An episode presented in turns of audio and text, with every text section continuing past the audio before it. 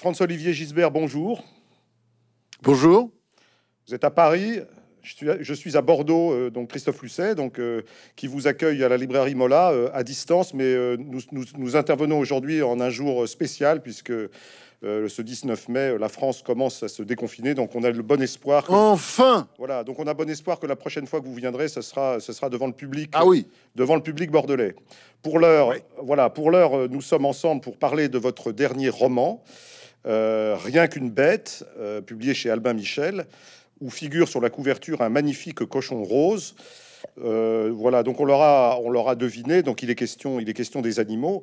Et euh, aujourd'hui, euh, Franz-Olivier Gisbert, c'est moins au, donc au patron de presse, au, à l'éditorialiste, aux journalistes que, l'on s'adresse, mais donc aux romanciers et aussi aux défenseurs de, la cause animale, puisque euh, ce n'est pas vraiment votre coup d'essai sur ce sujet.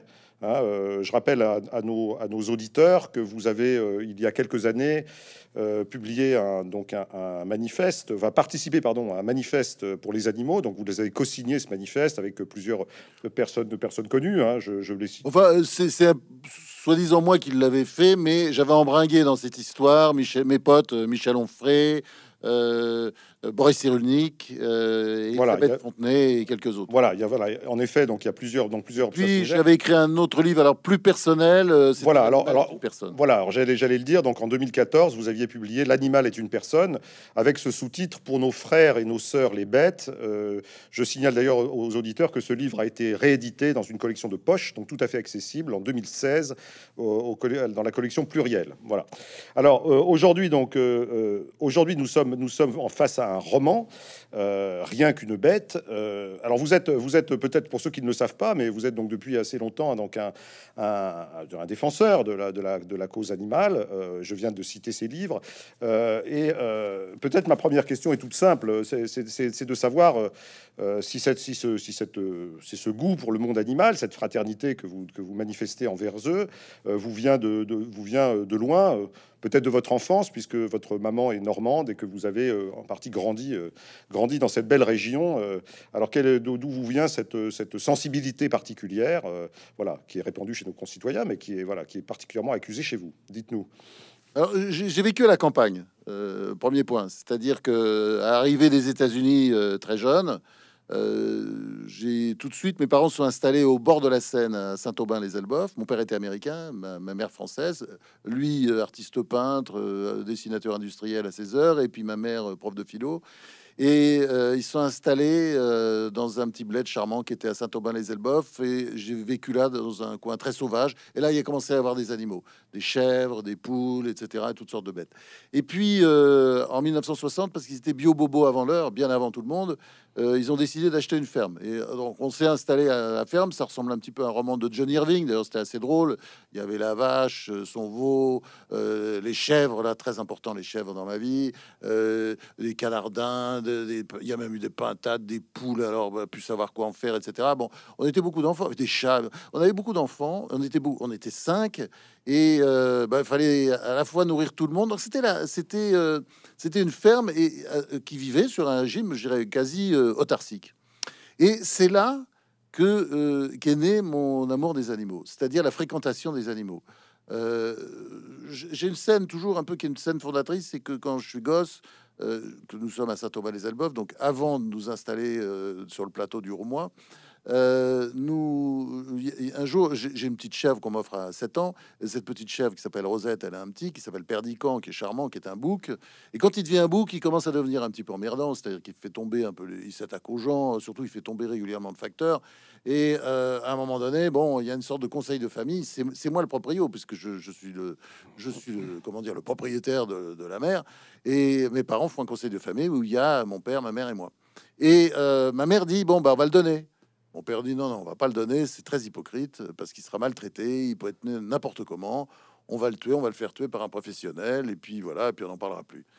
Et c'est ce qui a été fait. Et c'est vrai que le lendemain, quand j'ai vu dans le réfrigérateur la moitié, parce que l'autre moitié avait été donnée évidemment au boucher, la moitié euh, du, petit chevreau, enfin du grand chevreau, parce qu'il commençait à être grand, euh, dans le frigo, bah, j'ai fait ma crise. Et puis évidemment, j'ai cessé de manger euh, du, non seulement de la chèvre, on n'en mangeait pas à la maison, mais j'ai- associé le mouton. J'ai arrêté de manger à ce moment-là toute une série de bêtes, le lapin, etc. Et euh, je mangeais encore un peu de viande parce que vous savez, c'était les années 50. Bah, il y a ça encore dans une partie de la population française. Et on disait, faut manger de la viande, faut manger de la viande. Ma mère nous faisait manger de la viande. Ma mère détestait la viande, mais il faut manger de la viande. Il y a du fer, il y a, il y a des forces, de l'énergie, etc. faut que tu manges de la viande. Bon. Et euh, vers euh, justement quand on est arrivé à, dans ce petit bled à la ferme, là, la ferme de la Capelle à Beauregard-au-Mois, euh, eh bien, on avait des bovins, et c'est là que euh, j'ai arrêté euh, de manger de la viande parce que ces, bovins, cette, cette- vaches, les vaches sont devenues très vite mes amis, et on peut pas manger ses amis. hein, c'est la phrase de Georges Bernard Shaw.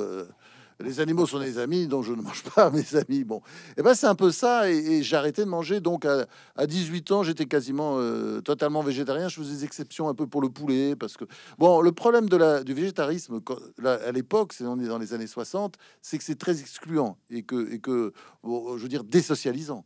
Donc euh, souvent parce que je suis très sociable et j'essayais toujours euh, quand même de, je voulais pas me couper des autres. Bon, euh, bah, je faisais des concessions, c'est-à-dire je pouvais manger du poulet, que du poulet, parce que j'allais pas plus loin. Arrêté le poulet, bien entendu, il y a longtemps, hein, mais, mais à l'époque, je mangeais encore du poulet, et je mangeais du poisson, il m'arrive encore d'en manger, j'ai honte.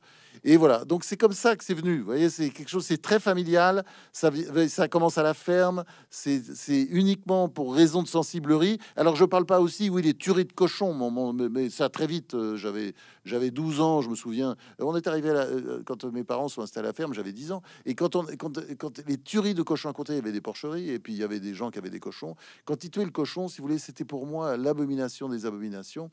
Et j'étais, euh, comment dire, euh, ouais, je me souviens très bien, le, cœur qui battait très fort, etc. Et j'ai arrêté de manger du cochon aussi vers 13, 14, 15 ans, quoi. Donc toutes les, je ne mangeais plus, euh, plus de viande.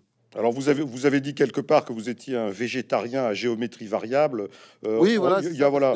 Il y a, il y a un mot d'ailleurs, il y a un mot qu'on utilise aujourd'hui, c'est le mot flexitarien. Donc euh, voilà, c'est peut-être c'est peut-être votre cas, donc quelqu'un qui est assez euh, Oui, adaptable. c'est-à-dire ça mais allait qui de est- temps en temps, une exception Voilà. sur le poulet, une exception Voilà, vous faites sur des exceptions. poisson, vous voyez, Voilà. de temps en temps. Mais j'ai arrêté ça depuis longtemps. Les seules exceptions que je peux faire encore aujourd'hui, c'est le, le poisson. Mais en général, c'est pas chez moi. C'est euh, vous voyez, quand au restaurant avec des amis pour ne pas se désocialiser, ce qui est important. Puisque, vous savez, le, drame du végétarien que j'ai vécu, mais maintenant on le vit moins comme ça. C'est toujours... euh, euh, la maîtresse de maison a fait un- une grosse tranche de, de, de- je sais pas, un pot au feu, une daube, enfin un rôti, etc.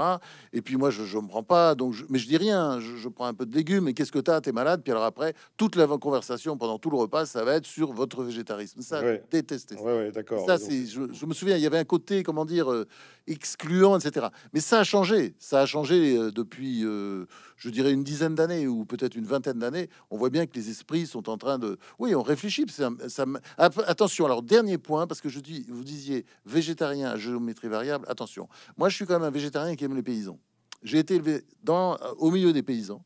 J'avais des amis fermiers et j'ai vu chez beaucoup de ces fermiers, contrairement à ce qu'on peut lire, disons, dans une certaine littérature végane, euh, attendez, j'ai rien contre le véganisme non plus, mais j'ai vu quand même beaucoup d'affection pour les bêtes. Ça, c'est clair et ça, ça m'a Dans votre été beaucoup d'affection. Dans les, dans, les, dans les remerciements de votre roman, d'ailleurs, vous faites, vous faites une allusion à ces éleveurs qui font leur métier dignement et respectueusement, et vous demandez est-ce qu'on ne les oublie pas. Donc, euh, effectivement, vous Oui, faites... oui, bien sûr. Y compris des abateurs. Si vous voulez, dans les abattoirs, vous voyez, vous voyez des Oh. personnes extrêmement consciencieuses et qui ne supportent pas d'ailleurs euh, l'abattage rituel qu'on leur les oblige à les faire. oblige à faire, et ouais. qui disent c'est pas possible, je peux pas continuer. Et, Ah. et vous voyez, c'est c'est parce que euh, voilà, ils aiment leur, ils aiment tuer bien et ils aiment tuer humainement. Dans la, très jolie description que vous avez faite de votre enfance en Normandie, ça m'a fait penser à ça m'a fait penser au conte du chat perché que je lisais à mes enfants de Marcel Aimé, où il y avait une très jolie histoire avec le, les Delphine et Marinette. euh, Les petites filles sont très amies avec tous les animaux de la ferme, et notamment avec une fois avec un petit coq noir euh, qui est tout à fait euh, drôle et charmant. Et puis et puis les parents les parents passent dans la cour et disent à Delphine et Marinette. Oh, ce joli coq noir, ce joli, il a joliment bonne mine. Ça me fait penser que l'oncle Alfred vient déjeuner vendredi. Voilà. Donc, euh, alors elles sont évidemment consternées, euh, consternées de voir que leur pauvre, leur pauvre petit coq noir va probablement passer à la casserole. Alors, euh, je ferme la parenthèse, mais euh, parce que nous ne sommes pas du tout dans Delphine et Marinette dans votre roman, dans, dans Rien qu'une bête. Là, on est vraiment dans le roman noir. Vous nous avez fait, un- vous nous avez concocté un roman qui est assez, assez, euh, assez effrayant, je dois dire. Bon, je le dis, j'ai quand même tremblé un peu en vous lisant.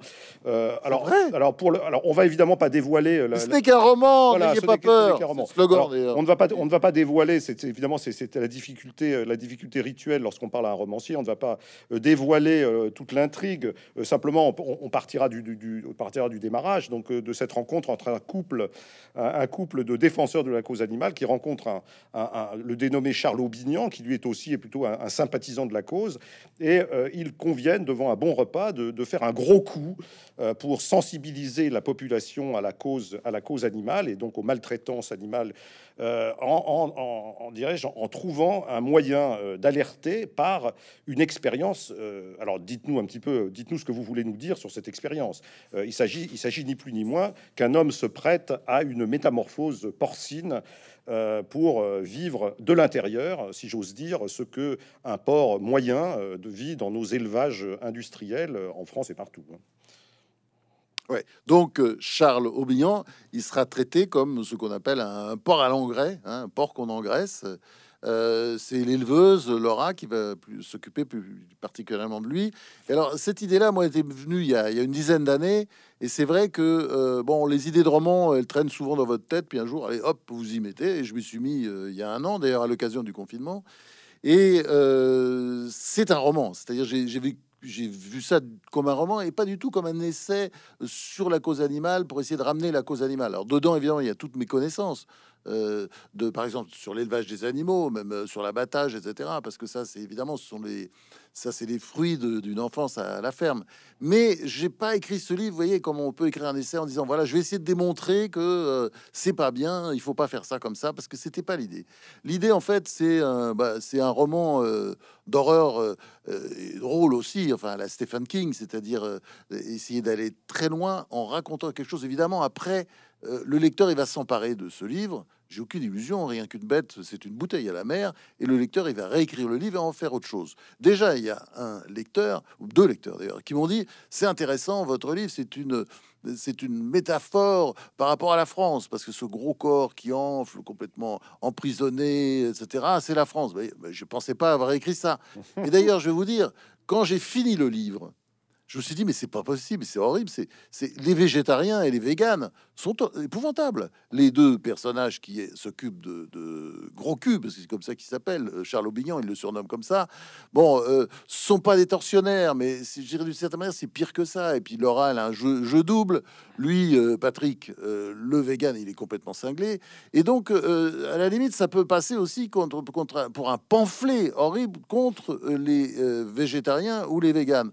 Donc, j'ai cru nécessaire de rajouter au début euh, une sorte de, petite, euh, oui, de petite préface où je dis voilà mon, mon horreur de, de, la viande. Mais attention, de la viande, mais pas des bouchées. Je ne suis pas un prosélyte. Moi, je suis pas quelqu'un qui, qui essaye de. Non, j'essaye de faire prendre conscience. C'est-à-dire que c'est vrai que dans la. Alors, j'essaie Enfin, je pense qu'il résultat de ce livre, parce que je répète, j'ai écrit ce livre en racontant une histoire. Moi, je suis très con.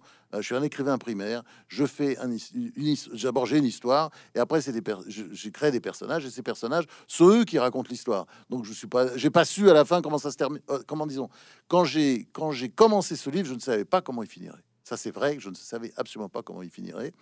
Et j'ai découvert la fin en, l'écrivant, parce que c'est ça, c'est ce que la célèbre phrase de Julien Rine que j'adorais, c'est euh, j'écris mes livres pour savoir ce qu'il y a dedans.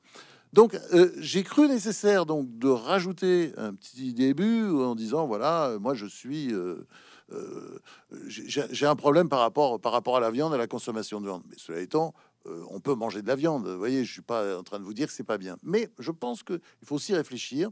Et peut-être c'est une des leçon qui peut rester de ce livre, c'est-à-dire le rapport qu'on a par rapport à l'autre, par rapport, par rapport à l'engraissement de l'animal, comment il est traité. Euh, voilà, il n'est pas plus maltraité qu'un autre. Vous voyez, c'est vrai que euh, dans les élevages, il se passe des choses qui sont pas toujours tristes, même si euh, il y a des bons élevages, mais il y a quand même beaucoup d'élevages, surtout les élevages industriels, où il suffit de voir les photos de L214, c'est juste horrible. Et je parle pas de l'abattage après, où là, c'est carrément l'enfer de Dante. Alors, je, je- je reviens juste d'un mot sur le roman, parce que vous avez choisi, là, vous avez choisi le roman. Vous avez bien précisé qu'il s'agissait pas d'un manifeste pour la cause animale. Mais, bah, évidemment, elle est, elle est- néanmoins, le sujet est, parfaitement pas, est puissamment présent. Vous avez voulu tout de même, évidemment, que le lecteur puisse s'identifier donc à l'animal. Ça, c'est clair. Euh, on est, on est en face d'un- homme qui se métamorphose en cochon. D'ailleurs, c'était, on y reviendra peut-être sur ce thème, ce qui est un thème littéraire, hein, ce thème de la métamorphose.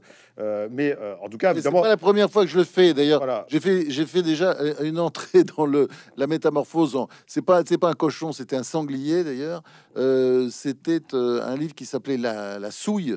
La souille, oui, en effet. L'un de vos, premiers romans. publié en, en- en 1995, si ma mémoire est bonne, c'est ça. Et vous aviez le un des personnages du livre, que était le personnage central, même si euh, l'autre, enfin, il y avait deux personnages, il y avait Épiphanie et lui, euh, qui était appelé Jésus, qui était un ouvrier agricole, et qui peu à peu se transformait effectivement en sanglier. Mais c'était une métaphore, et puis on savait pas très bien si c'était réel ou pas, c'était, il se transformait pas juste dans sa tête, ou c'était une vraie transformation. Bah, il s'appelait alors il s'appelait Jésus, mais alors alors Charles Aubignan dans sa dans sa dans sa décision de se de se d'être un martyr de la cause a un côté christique finalement. Il décide décide Ah oui, tout à fait. il décide quand même pour la pour le pour le bien de la pour le pour le bien de la cause animale de, de se de se d'offrir son corps à la d'offrir son corps à la cause. euh, c'est euh, vraiment Oui, mais attention, Christophe. c'est une décision c'est une décision lourde qu'il prend hein, au départ. Vous hein. avez raison, c'est christique, mais euh, en même temps, euh, on lui fait la proposition alors que tout va très mal dans sa vie. C'est-à-dire que, bon, euh, il, il noie son chagrin dans l'alcool parce qu'il vient de se faire plaquer par sa femme. c'est son troisième divorce. ça va très très mal. Il est un peu au bout de sa vie. pourtant, il n'a que 72 ans. Tiens, c'est mon âge d'ailleurs. Et ça, Je n'avais pas remarqué, je n'avais pas remarqué. je n'ai pas divorcé trois fois. Merci, merci. Voilà, donc bon, en tout cas, phénomène d'identification. Alors peut-être vous identifiez-vous à ce personnage, mais en tout cas, le lecteur, évidemment, est amené à, est amené à se poser la question de, la, de la vie d'un cochon. Alors vous vous rappelez, vous rappelez chose intéressante, la, proximité de l'homme et du cochon, proximité très ancienne, hein, qui, remonte au néolithique, mais qui est aussi une proximité plus, plus grande, presque anthropologique, si je peux oser le mot, parce que euh, chez le cochon, il y a, y y euh, comment dirais-je, euh, vraiment des, passerelles avec l'humain que, que d'autres animaux n'ont pas. Par exemple, les bovins, peut-être, nous sommes proches des bovins, mais nous nous sentons toujours plus proches des cochons. Pourquoi? Bon, Il y, a- quelques éléments, par exemple, euh, qui sont évidents. C'est-à-dire que le, cochon est, euh, dans les animaux de ferme, le plus intelligent. Bah, Je, compte même par rapport au chien. Il est beaucoup plus intelligent que tous les animaux de ferme et que le chien, euh, y compris le chien, qui n'est pas bête lui-même. Il est très intelligent. Dans, quel, dans, quel euh, sens, dans quel sens Dans quel sens est-il intelligent? Oh bah, il y, a- plein. Il y a un élément, par exemple, sur l'intelligence, c'est euh, le miroir, le test du miroir. Vous faites, vous mettez un miroir devant l'animal et vous verrez que euh, bon, c'est très contesté euh, sur les bovins, mais enfin, moi j'ai vu des cas où j'ai l'impression vraiment que le bovin se reconnaissait. Le cochon, il se reconnaît tout de suite. Il n'y a pas besoin de lui expliquer. Le chien, il se reconnaît pas. Il croit que c'est un autre. il- soit il aboie, soit il a envie de jouer avec lui. Il sait pas trop ce que c'est. Euh, le chat, alors j'en parle pas. Il, est hors de question. Donc, vous voyez, lui, le, le- le cochon, il va tout de suite se reconnaître. Il y a plein d'exemples comme ça. Il y a un côté, il y a une sorte il de ressemble- conscience, il y a une conscience réflexive chez le cochon, peut-être, quelque chose comme ça? Il y a quelque chose comme ça. Et euh, par exemple, euh, les jeux vidéo. Euh, il est très très bon sur les jeux vidéo. Évidemment, euh, bon, il est un peu, comment dire, handicapé par, euh, Par ses ses pattes, sabots. Vous pensez bien, il sabots. peut pas faire grand chose avec. Donc, euh, il le fait avec sa bouche, avec son groin. Avec son groin. ouais. il y a des expériences qui ont été faites où il se révèle être un champion du jeu vidéo. Donc, vous voyez, il, il, il- il a des- il peut faire des incursions chez nous. Et moi, ce qui me frappe aussi, c'est qu'il est victime du stress, comme, comme nous-mêmes. C'est un animal qui est sujet au stress, qui peut même avoir sa petite crise cardiaque après une grosse émotion. hein. Il, y a, il y a beaucoup de points, de points communs. Il y a la chair qui est la même, hein, puisque euh, il y a euh, une similitude entre nos organes puisque d'ailleurs des scientifiques parlent depuis déjà plus de 20 ans de greffer des organes euh, de cochon Oui, sur l'homme. Je parle de foie, pas, de, pas les petites valves, c'est déjà fait pour, pour le cœur. Non, non, je parle de, de vrais organes, des reins, de, de- et, et ça d'ailleurs, il y a déjà il y a très longtemps, il y avait une thèse euh, d'un médecin qui pos- proposait d'utiliser les cochons un peu comme banque d'organes. Vous voyez, dans, dans- peut-être dans quelques temps, euh, voilà, on aura sa petite banque d'organes pour pouvoir faire des greffes quand, un, quand un organe fonctionne moins bien. Bon, ça, ça c'est aussi la preuve que c'est très proche. Peut-être d'ailleurs ces expériences sont déjà menées dans certains pays d'Asie, euh, en cachette, etc. Mais enfin bon, il y a énormément de, similitudes. Moi, ça, ça me frappe énormément. Les cris, les cris quand on l'égorge, euh, on dirait un enfant. C'est vraiment un enfant qui est en train de... Oui, c'est donc il y a, plein de points communs. Et moi, ça m'a toujours énormément frappé. D'ailleurs, je disais toujours, je vous parlais d'amis vaches, mais j'avais des amis cochons quand j'étais petit, quand j'étais jeune. Euh, je me souviens très bien d'une truie qui s'appelait Bernadette, euh, d'un cochon qui s'appelait Ferdinand. D'ailleurs, je crois que j'ai gardé le nom dans le livre euh, parce que voilà, ils étaient. vous savez, à l'époque où je, enfin, dans les années 60, quand, quand j'étais à la ferme, dans plein de familles, il y avait un cochon. Il y avait le chien, il y avait les chats, en général, c'était plusieurs. parfois, d'ailleurs, il y avait plusieurs chiens. Et puis, il y avait le cochon le cochon qu'on engraissait euh, pour, pour, pour, pour, le tuer, quoi. Et euh, au moment de la Saint-Cochon ou d'une fête de ce genre, et ce cochon-là, il, était comme le chien. Il avait son prénom, euh, il venait réclamer des trucs autour de la table quand on mangeait, il comprenait les choses. On, lui avait mis des trucs dans le nez pour, pour l'empêcher de fouger, c'est-à-dire de de foutre le bordel partout dans le jardin, enfin parce qu'ils ont tendance évidemment à foyer la terre, euh, donc c'est leur instinct, ça justement pour l'empêcher de faire ça. Et, euh, et, il avait une petite vie euh, comme ça avec nous comme un membre de la famille, mais un membre de la famille qu'on finissait un jour par manger. Donc il y a toujours ce sentiment avec le cochon un peu d'anthropo, enfin moi j'avais ça d'anthropophagie, il y avait un petit côté cannibalisme là-dedans. Vous d'ailleurs vous jouez bien sûr de cette proximité entre l'homme et le, et le porc pour rendre tout à fait crédible cette, cette lente, enfin lente, pas si lente, mais cette rapide métamorphose euh, par l'engraissage. Euh, donc, euh, et, vous maintenez cette, cette ambiguïté assez très romanesque de l'existence de cet être mi-homme, mi-porc dans sa sous. Euh, dans, sa, dans sa porcherie, euh, nourrie par, cette, nourrie par cette, cette magnifique éleveuse, mais qui, qui dont, vous avez signalé à juste titre qu'elle avait, qu'elle avait quand même des arrière-pensées et qu'elle était un petit peu était un petit plus qu'ambiguë. Voilà. Alors, mais la proximité. Oui, mais alors ça, je me suis servi de mon enfance pour ça, où j'ai vu beaucoup de fermiers ou de fermières euh, élevant leurs animaux et les aimant beaucoup. Vous voyez? Euh, donc euh, il y a un rapport très ambigu. Vous avez raison, ça c'est le mot, c'est le mot l'ambiguïté, c'est le mot qui convient ça, à ce comportement. C'est-à-dire que voilà, on aime la bête, euh, on a beaucoup d'affection pour elle, on est gentil avec elle, mais bon, un jour, euh, voilà, il faudra qu'elle passe, euh, qu'elle passe au couteau. C'est toujours un peu la même histoire. Mais le, mais le, alors par contre, ce qui est, ce qui est peut-être nouveau, c'est que le cochon lui-même, qui est, qui est doué de la parole avant qu'on ne la lui enlève, mais le cochon, lui, enfin l'homme cochon, éprouve pour ça, pour ça, son éleveuse, un amour immodéré. Il, il passe son temps à lui faire des déclarations d'amour. Il l'attend comme, il l'attend comme une maîtresse. c'est même, c'est même, enfin, vous vous amusez beaucoup avec ça. comment ça vous est venu cette idée de, faire. Il a le syndrome de Stockholm, ce, cochon. Il est, il est, emprisonné, mais il, a, ah, bah oui, tout à fait. Oui, mais vous savez, c'est quelque chose qu'on remarque, ça, mais j'ai vu ça souvent à la ferme. C'est la, bête qui s'estime maltraitée ou qui en a assez et qui se sauve et qui revient. Mais ça, toujours, elle revient.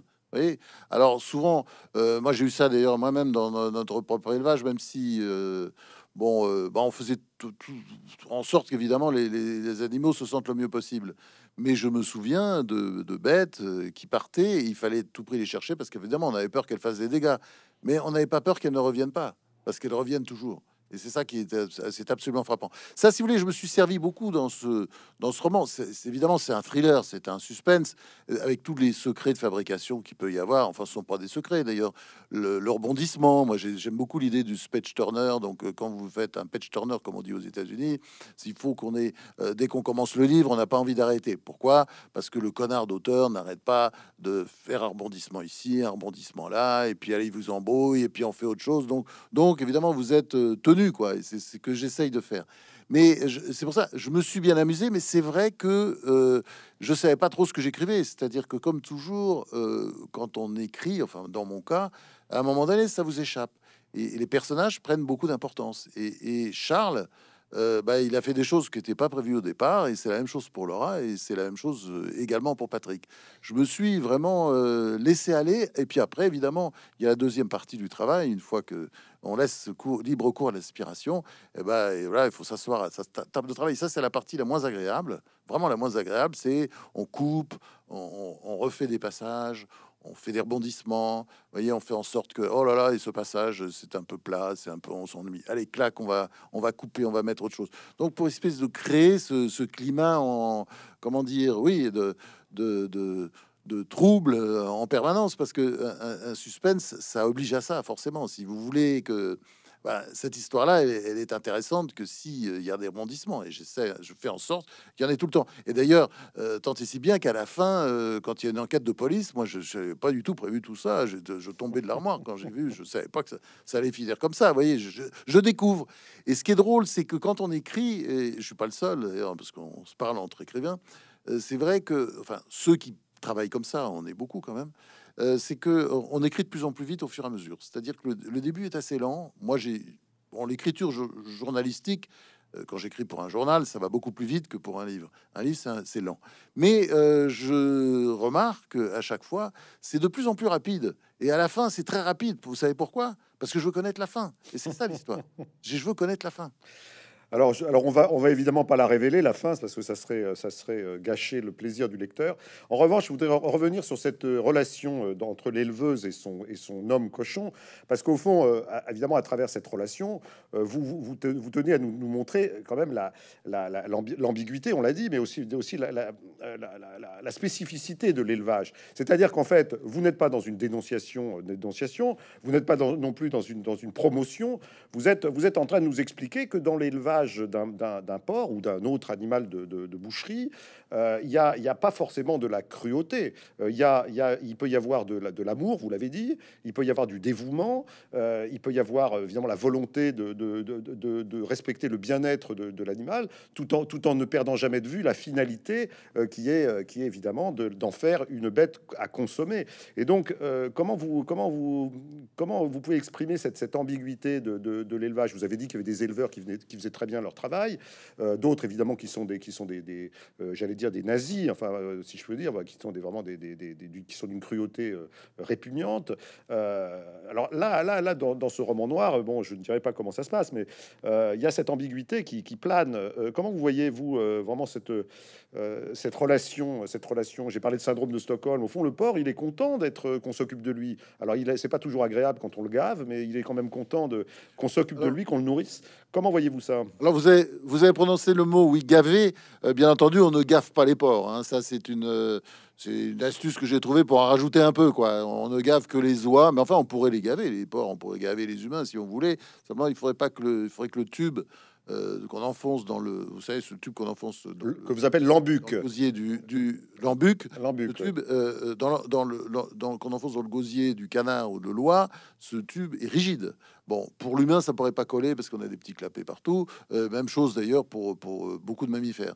Donc, mais, mais ça permet d'en rajouter. Alors, pour revenir à cette histoire de, de l'ambiguïté, moi je crois qu'il y a éleveur et éleveur. C'est-à-dire qu'il y a l'élevage industriel où, tout est déshumanisé et tout est désanimalisé, ça c'est clair, et c'est l'essentiel de la consommation de viande que, vous faites. Et puis, euh, il y a euh, l'élevage alors traditionnel, parce que c'est comme ça qu'il faut l'appeler, parce qu'il continue, il perdure, et euh, qui est fait par des gens qui, qui, effectivement, vous le dites, aiment leurs bêtes. Moi, moi je l'ai vu ça. Moi, j'ai vu, par exemple, ça me frappait beaucoup, c'était quand la vache partait à l'abattoir on savait qu'elle partait à l'abattoir. Il y a le maquignon qui était là, et souvent elle partait d'ailleurs directement à l'abattoir. Eh ben, je voyais toujours des scènes avec le paysan. Euh, J'ai vu le paysan embrasser la vache.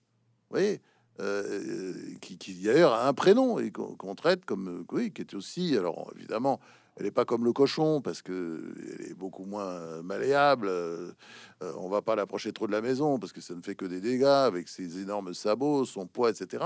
Mais la vache, euh, on voyait que quand elle partait, le paysan était ému. Bon, ça n'empêche pas qu'il la vendait pour parce que c'est comme ça qu'il vivait. Donc il y a tout ce rapport ambigu. D'ailleurs, il y a même des chasseurs qui vous disent euh, qu'ils adorent les bêtes et que oui, quand ils tuent, il y a un moment de satisfaction parce que bien, ils ont bien tiré, ils ont bien visé.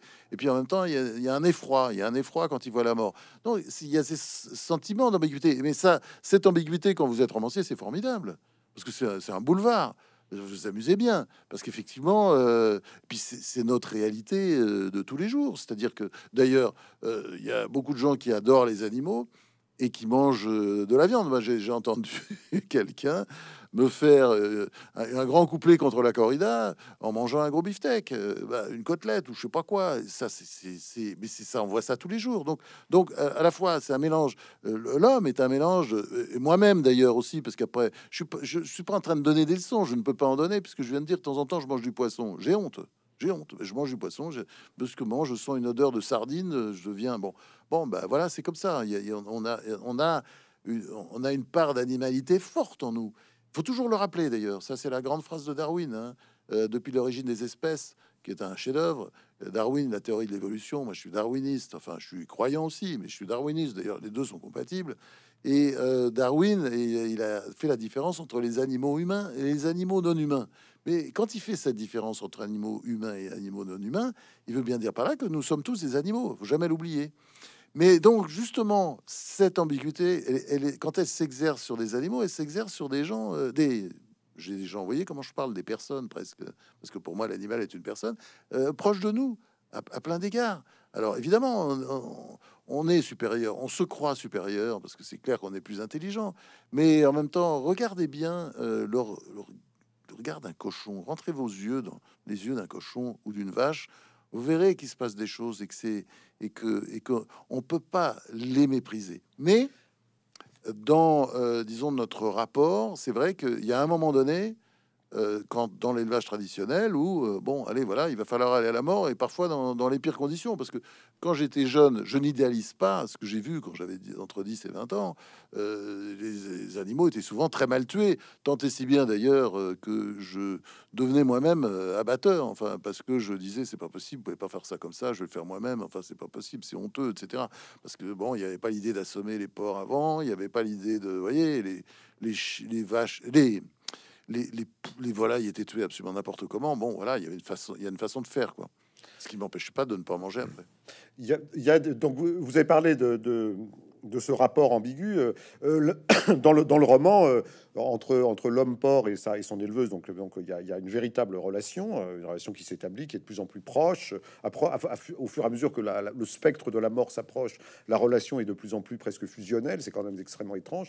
et, vous, avez dit que vous avez, parlé de, ce voisinage entre l'homme et l'animal. Il est très très ancien. et, s'agissant du porc, il est, il est, il est, il est millénaire. Donc on, sait, que le, finalement les besoins d'un animal, c'est quand même c'est se nourrir et être protégé. Donc on peut, est-ce qu'il ne faut pas considérer que l'élevage, d'une certaine façon, c'est une façon d'assurer à l'animal euh, à la fois le, gîte et le couvert, euh, et, si, si c'est fait respectueusement, au fond, c'est un, c'est plutôt, c'est plutôt, euh, c'est plutôt une bonne chose. L'animal se retrouve, se retrouve donc bien traité, avec l'écuelle remplie tous les jours, le, pas d'obligation de se, de se, de se décarcasser, si j'allais dire, pour pour, pour aller se procurer lui-même sa nourriture. Et puis il est, dans, il est, il est à l'abri dans une, dans une porcherie qui parfois sont des porcheries euh, de, d'assez, d'assez bonne facture. Enfin voilà, donc il y a, il y a quand même ce côté, ce, versant, euh, ce versant qui est le versant plutôt positif de l'élevage.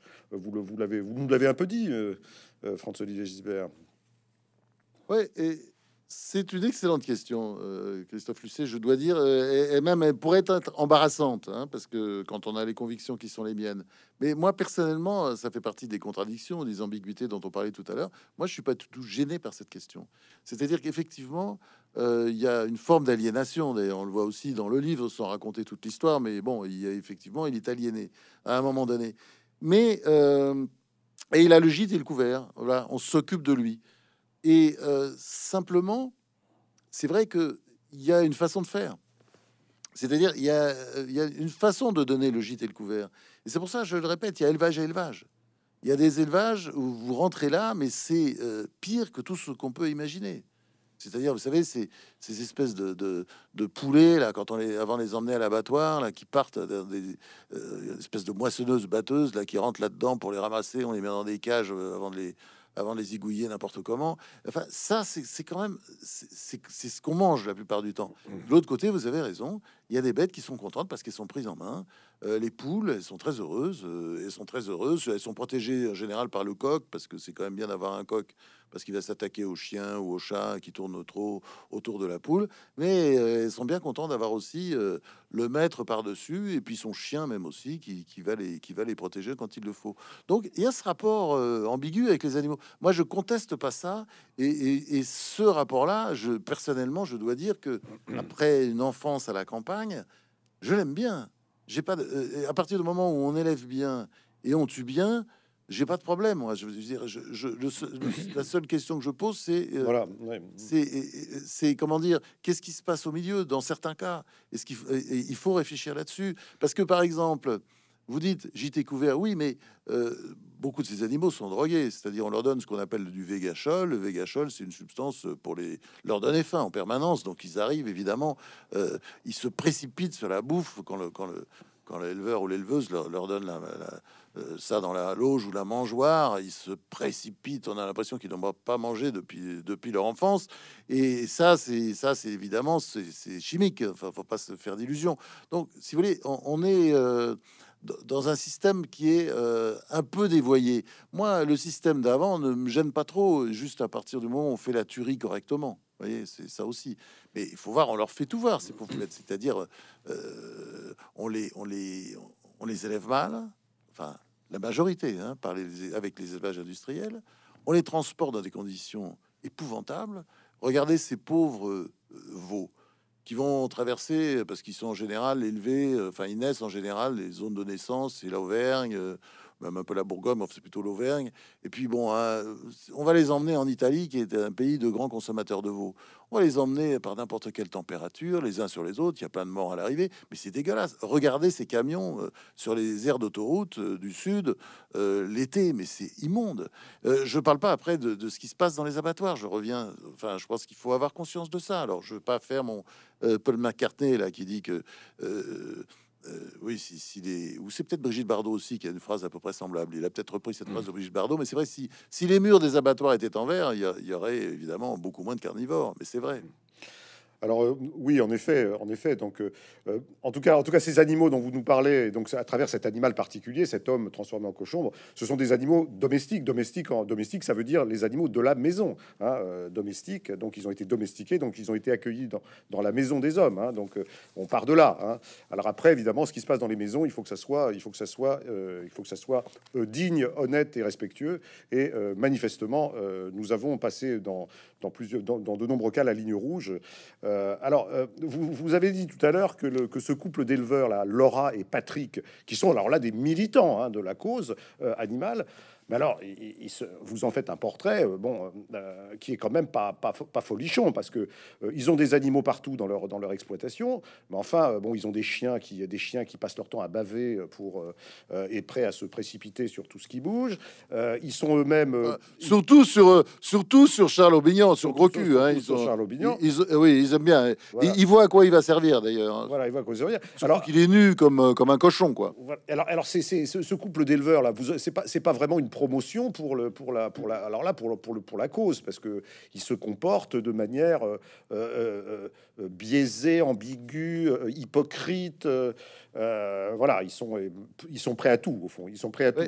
Mais je, je- je le répète, c'est-à-dire j'ai- je n'ai pas voulu faire un, livre en faveur de la cause animale. Je ne Ouais. pas dit je vais écrire un roman en faveur de la cause animale. Tout à fait. Il n'y a rien de plus chiant que les romans à thèse. Regardez tous les, les romans de Sartre, euh, mais qu'est-ce qu'on s'emmerde? Enfin, ça sert à, enfin, c'est sans intérêt. Euh, c'est tout ce qui est roman à thèse. Enfin, quand on l'écrivain se met à, pour- pour- à- sur, sur- à sa table de travail pour essayer de prouver quelque chose, c'est d'un ennui mortel. Le seul qui y arrive, qui y arrive un peu d'ailleurs, ce sont plutôt les écrivains naturalistes de type Émile Zola, mais les autres, euh, c'est juste atroce. Il y a sans arrêt des bouquins comme ça qui sortent en France, des romans autour de ceci, de cela, de telle ou telle cause. C'est épouvantable. Non, non, moi c'est, je suis très primaire. Moi c'est, un, j'ai voulu écrire un thriller. Je suis très con, vous voyez. Je me dis voilà, je vais faire mon, je vais faire mon suspense. Comment, voilà, comment je. Donc effectivement, euh, les personnages ne sont pas ceux qu'ils auraient dû être euh, moi étant moi-même. Vous voyez ce que je veux dire Parce qu'au fond, euh, c'est ce sont les mystères de la de ce qu'on peut appeler la création. Ce sont des grands mots, mais euh, les mystères de la création, c'est que au fond, vous n'êtes pas tout à fait responsable de ce que vous écrivez quand vous écrivez un roman. Mais je vous assure que c'est vrai. Quand on écrit, disons à ma façon, mais je suis pas le seul. Je parlais de Julien Green qui écrivait comme ça, Franz Kafka. Enfin, il y a beaucoup d'écrivains qui. C'est une méthode comme ça où voilà, on, on écoute une voix. Voilà. Et d'ailleurs, Julien Green avait dit quelque chose d'absolument génial il y a des années. Euh, je sais plus si c'était pas la radio ou pas. Euh, ce, avec sa petite voix précieuse, ce n'est pas moi qui écris mes livres, c'est un autre. Et euh, un grand journaliste littéraire avait écrit un papier dans le quotidien de Paris, je me souviens à l'époque, qui était titré euh, Julien Green, à vous enfin, il a un nègre.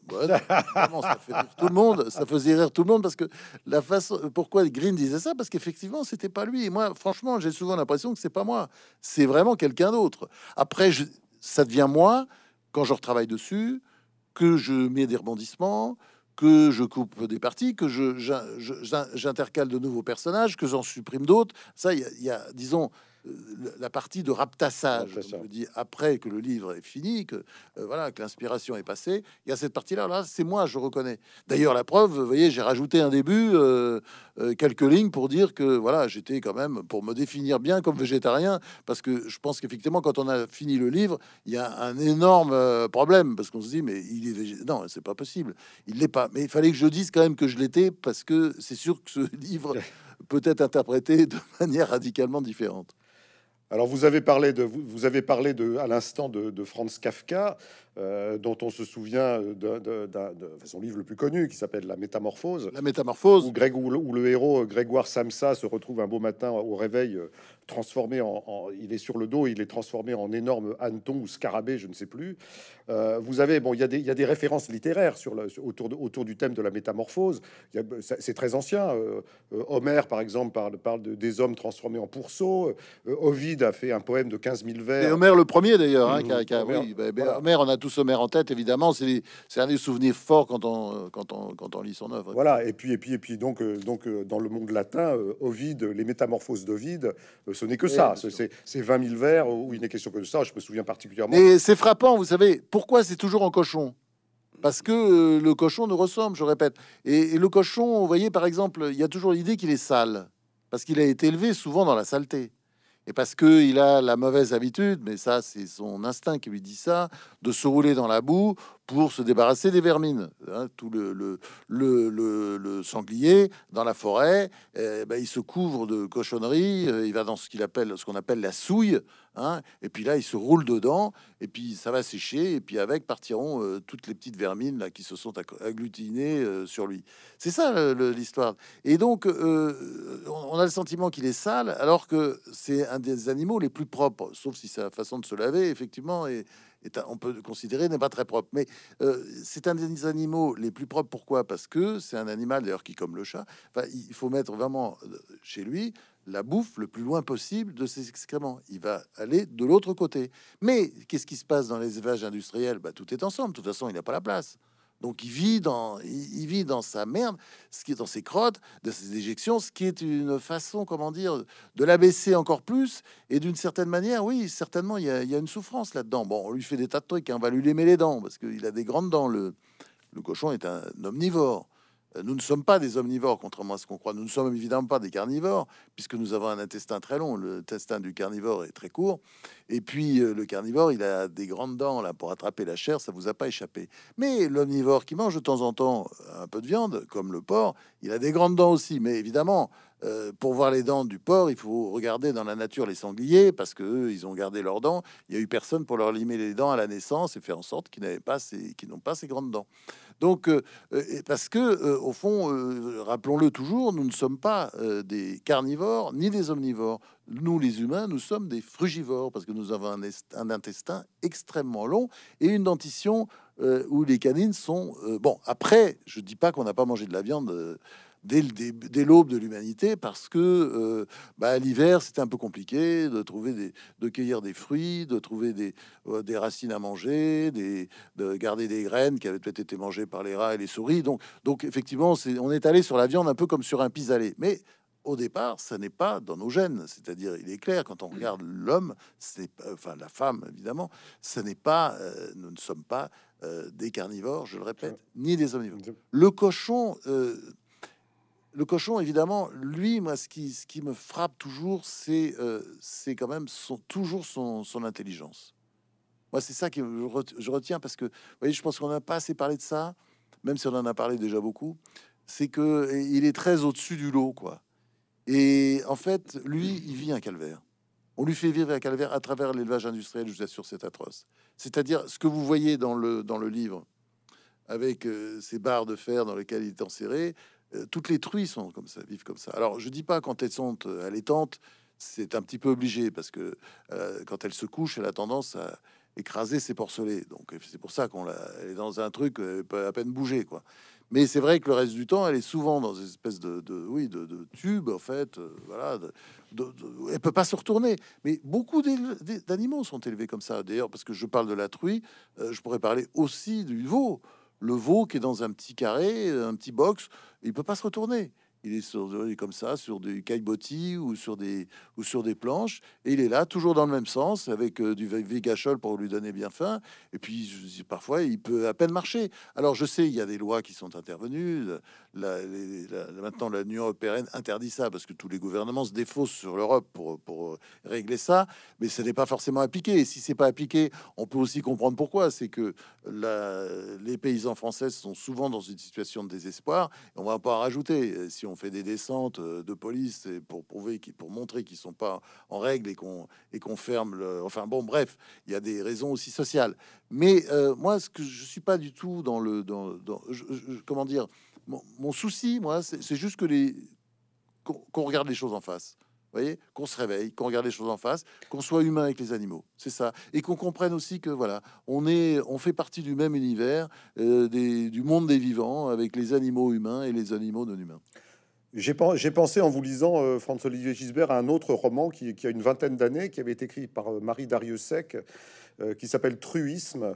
Euh, je ne sais pas si vous avez lu ce roman, mais c'est un, c'est un roman. Donc, oui, oui, bien sûr. C'est un roman donc où, où là, où là, donc il s'agit de, il s'agit de l'héroïne est une, est une, voilà, c'est l'histoire aussi d'une métamorphose, mais c'est dans le au versant féminin, et c'est aussi c'est aussi alors là une, un, vecteur pour une dénonciation sociale.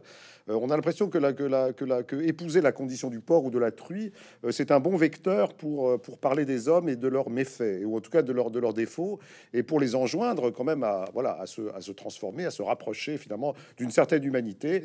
Euh, voilà, c'est un rapprochement que je fais parce que vous êtes, vous êtes évidemment, vous êtes, vous êtes, vous êtes un littéraire, donc vous avez, vous avez, vous avez, vous avez parlé d'Homère tout à l'heure, de Vide. Enfin bon, ce thème de la métamorphose et puis ce thème passé par les animaux pour, pour évidemment nous, nous, nous, nous, interpeller. Euh, c'est ce que, bah, c'est ce que vous faites, c'est ce qu'a fait Marie Dariussec dans ce roman Truisme qui date de 1996, si je me souviens bien. Voilà, et qui est plutôt, il s'agit pas d'élevage industriel, il s'agit plutôt du, des rapports sociaux et des rapports hommes-femmes d'ailleurs. Hein. Oui, c'était pas du tout la même euh, non, non, problématique. N'était non, non, la problématique, non, non, la problématique à la, viande, à la viande, non, non. Et euh, moi-même, j'avais publié auparavant là, le, quand je parlais de la souille, euh, le roman que j'avais écrit où le un des personnages centraux se transforme peu à peu en sanglier. J'étais aussi dans une autre problématique qui était plus une problématique, une problématique, comment dire presque mystique, quoi. On était tout à fait dans autre chose. Mmh. Euh, c'était, euh, il se transformait par panthéisme. Il y a plusieurs façons de le faire. Euh, Ovid aussi, euh, lui, c'est plutôt là, on a dans des dans des histoires de luxure. Moi, si j'ai fait ça, euh, d'ailleurs, ils ne se transforment pas vraiment en cochon. Si on regarde les choses, il reste humain. C'est un homme à la fin. C'est toujours un homme. Mais c'est un homme, c'est vrai, qui a été traité comme un cochon et qui a un corps euh, qui ressemble à, oui, un corps de grosse truie ou, de gros verra. Non, enfin, le verra, non, d'un. Le verra n'a pas été coupé, donc euh, il a été castré comme tous les animaux sont castrés dans la même parfois les femelles aussi d'ailleurs pour que ça aille plus vite pour la viande. Ça, c'est le je, J'ouvre, pardon, j'ouvre, j'ouvre et je ferme une parenthèse. Euh, cette affaire de la castration, euh, euh, vous nous en parlez dans le roman et vous ne nous épargnez pas d'ailleurs. Hein. Oui, mais enfin, je fais une castration beaucoup plus douce que celle à laquelle on peut assister, c'est-à-dire que c'est une castration par, euh, comment dire, ce qu'on appelait le bistournage à l'époque, qui était une façon, comment dire, relativement douce de le faire. Euh, c'était notamment les veaux qui étaient bistournés et euh, c'est les, jeunes, donc les jeunes taurillons, quoi, qui étaient bistournés d'ailleurs très jeunes. Et euh, ça a été peu à peu, ça, a été abandonné parce qu'effectivement, il y avait des, il y avait des, des soi-disant bœufs qui se révélaient être des, des taureaux en fait, parce que bon, je crois que ça devait marcher, ça, ça, marchait la plupart du temps, mais disons dix peut-être dix fois sur 100, euh, voilà, il y avait un petit accident et, le, le, bœuf, le soi-disant bœuf, euh, retrouvait des pulsions sexuelles très fortes. Et vous savez, le problème du taureau, c'est quand il a des pulsions sexuelles, eh ben, il défonce tout. Il défonce les barbelés, il en a rien à foutre, il va partout, il fait ce qu'il veut. Ça, c'est toujours un petit problème à la campagne. Alors euh, peut-être pour terminer cet entretien, euh, euh, François-Olivier Gisbert, il y, a une question que je voulais vous poser concernant cet, essai que vous avez fait donc il y a, sept ans. L'animal est une personne. Le sous-titre est le sous-titre, c'est pour nos frères et sœurs les bêtes. Évidemment, je suis frappé, je suis frappé dans ce sous-titre par le par la tonalité franciscaine, si vous voulez. On pense tout de suite à on pense tout de suite à Saint François d'Assise, à sa à sa à son. vous avez raison. À son amour pour les à son amour pour le monde le monde le monde non seulement humain mais plus, plus largement pour le monde naturel. Pour le, il parle du soleil, nos frères soleil, de la, sœur lune. Il parle de, voilà, c'est la nature tout entière hein, qui est pour laquelle il éprouve une sorte de, euh, d'affection euh, profonde, presque d'affection mystique. Euh, le, catholique que vous êtes donc par rapport à la question animale est-il un franciscain? Voilà, est-ce que vous êtes un, voilà, est-ce que vous êtes un, un, romancier franciscain finalement euh, euh, fort, fort, j'aime assez cette j'aimerais assez cette définition. Euh, ce qui sous-entend évidemment que je suis hérétique par rapport à, à, la règle catholique aujourd'hui. Parce que Saint François d'Assise quand on quand on lit bien c'est très sulfureux pour l'époque. Il a échappé de peu à mon avis au châtiment suprême. Parce que quel est son quel est son discours en fait? Sous ces comment dire ces atours un peu bêta, euh, je dirais bêta, bêta son, mais mais c'est exprès tout ça, on voit très bien parce qu'il essaye un peu d'enfumer, d'embrouiller sous monde, mais c'est un panthéiste. D'ailleurs, on peut dire il fait la synthèse entre le catholicisme et le bouddhisme. Et d'ailleurs, j'ai toujours pensé que si le catholicisme, le christianisme, disons en général, je sens plutôt chrétien, mais le christianisme avait besoin de se régénérer. Euh, il a besoin de se régénérer aujourd'hui. Euh, le christianisme est une voie. Euh, pardon, le franciscanisme, franciscanisme est une voie. Et c'est une, c'est une grande et, belle voie. Il y, a, toujours un avenir parce que c'est toujours un, discours qui parle. C'est un discours panthéiste, tout simplement, qui donc n'est pas tout à fait dans les clous. Vous avez, vous avez, vous, avez remarqué comme moi que le, que le, que le pape actuel, évidemment, a choisi, le, a choisi pour la première fois dans l'histoire de l'Église le nom de François. Oui, il a choisi le nom de François. C'est pour ça que bêtement, j'ai cru qu'il allait changer des choses. Mais évidemment, il est redevenu ce qu'il était au départ, c'est-à-dire un jésuite. Bon, j'ai rien contre les jésuites, mais enfin, les jésuites sont spécialisés dans la politique et il nous fait de la politique. Mais c'est pas un pape qui s'occupe particulièrement de l'Église, de régénérer l'Église. Il expédie les affaires courantes en faisant de la politique. Et évidemment, ça ne profite pas. Ce qui se passe aujourd'hui ne profite pas beaucoup à l'Église. Et je pense que quand on fera le bilan de François, eh ben, ça tiendra sur un peut-être un ticket de métro. Enfin, il n'y aura pas grand-chose parce qu'il ne peut pas dire qu'il ait fait grand-chose depuis, depuis le début de son élection. Ça serait peut-être ça serait peut-être l'occasion d'une autre conversation euh, plus approfondie euh, sur, euh, sur le bilan de le bilan du, du voilà du pape argentin. En tout cas, pour ce qui concerne notre conversation d'aujourd'hui. Oui, parce que pour revenir, vous voyez, j'ai quelque chose que je tiens à dire parce que Jean-Paul II qui disait des choses évidemment avec lesquelles j'étais pas d'accord sur les, la contraception, etc. N'empêche qu'avec son copain Benoît XVI. Euh, le cardinal Radetzky, ils, ont fait faire un virage absolument considérable euh, à l'Église, qui est extraordinaire si on compare à d'autres religions, par exemple comme l'islam. Et ce virage, c'est incroyable. C'est euh, la réconciliation avec la théorie de l'évolution. Non, mais il faut le faire d'ailleurs. Il y a un texte du cardinal Ratzinger, enfin de, Benoît XVI, qui, est futur Benoît XVI, qui, qui, est intéressant parce que on le relit, on le relit, on, a du mal. Mais comment, comment il réussit à nous, à nous expliquer que finalement, bon, la théorie de l'évolution, c'est vrai que c'est peut-être contradictoire avec euh, l'Église, mais enfin bon, c'est bon, il faut beau apprendre. Les deux, les deux peuvent se concilier. Ben voilà, ben, ils ont réussi ça euh, au terme d'une d'une argutie un petit peu compliquée. Ils ont réussi ça, et, c'est vrai que de ce point de vue, l'Église, bon, il y a encore d'autres progrès à faire, mais enfin, l'Église là, elle a marqué un grand point. Donc François-Olivier Gisbert, euh, je vous remercie beaucoup de nous avoir accordé cet entretien. Donc vous êtes l'auteur de Rien qu'une bête euh, chez, chez Albin Michel, donc un roman que je qualifierais de roman noir franciscain, hein, euh, pour terminer sur une... Ah oui, Voilà. Et, euh, on pourrait et- dire euh, suspense aussi, parce qu'il y a Et- un et- suspense. Voilà, suspense. Donc je ne, je ne me garderai bien de dévoiler euh, la fin qui, qui va, qui va de- en surprendre plus d'un. Et donc encore merci. Et puis peut-être donc la prochaine fois serez-vous à Bordeaux pour une rencontre en présence des, des lecteurs, ce que je souhaite. Et je- je- en attendant, je vous souhaite une, un excellent déconfinement et une excellente fin de journée. Bah, moi aussi, Christophe, et je viendrai certainement très vite parce que j'adore Bordeaux, j'ai mes habitudes, notamment à la librairie Mola, et je salue Denis. J'adore cette librairie, euh, et j'y viens souvent, et je compte bien y revenir souvent. Eh bien, vous y serez le bienvenu comme d'habitude. À bientôt. Merci. merci beaucoup.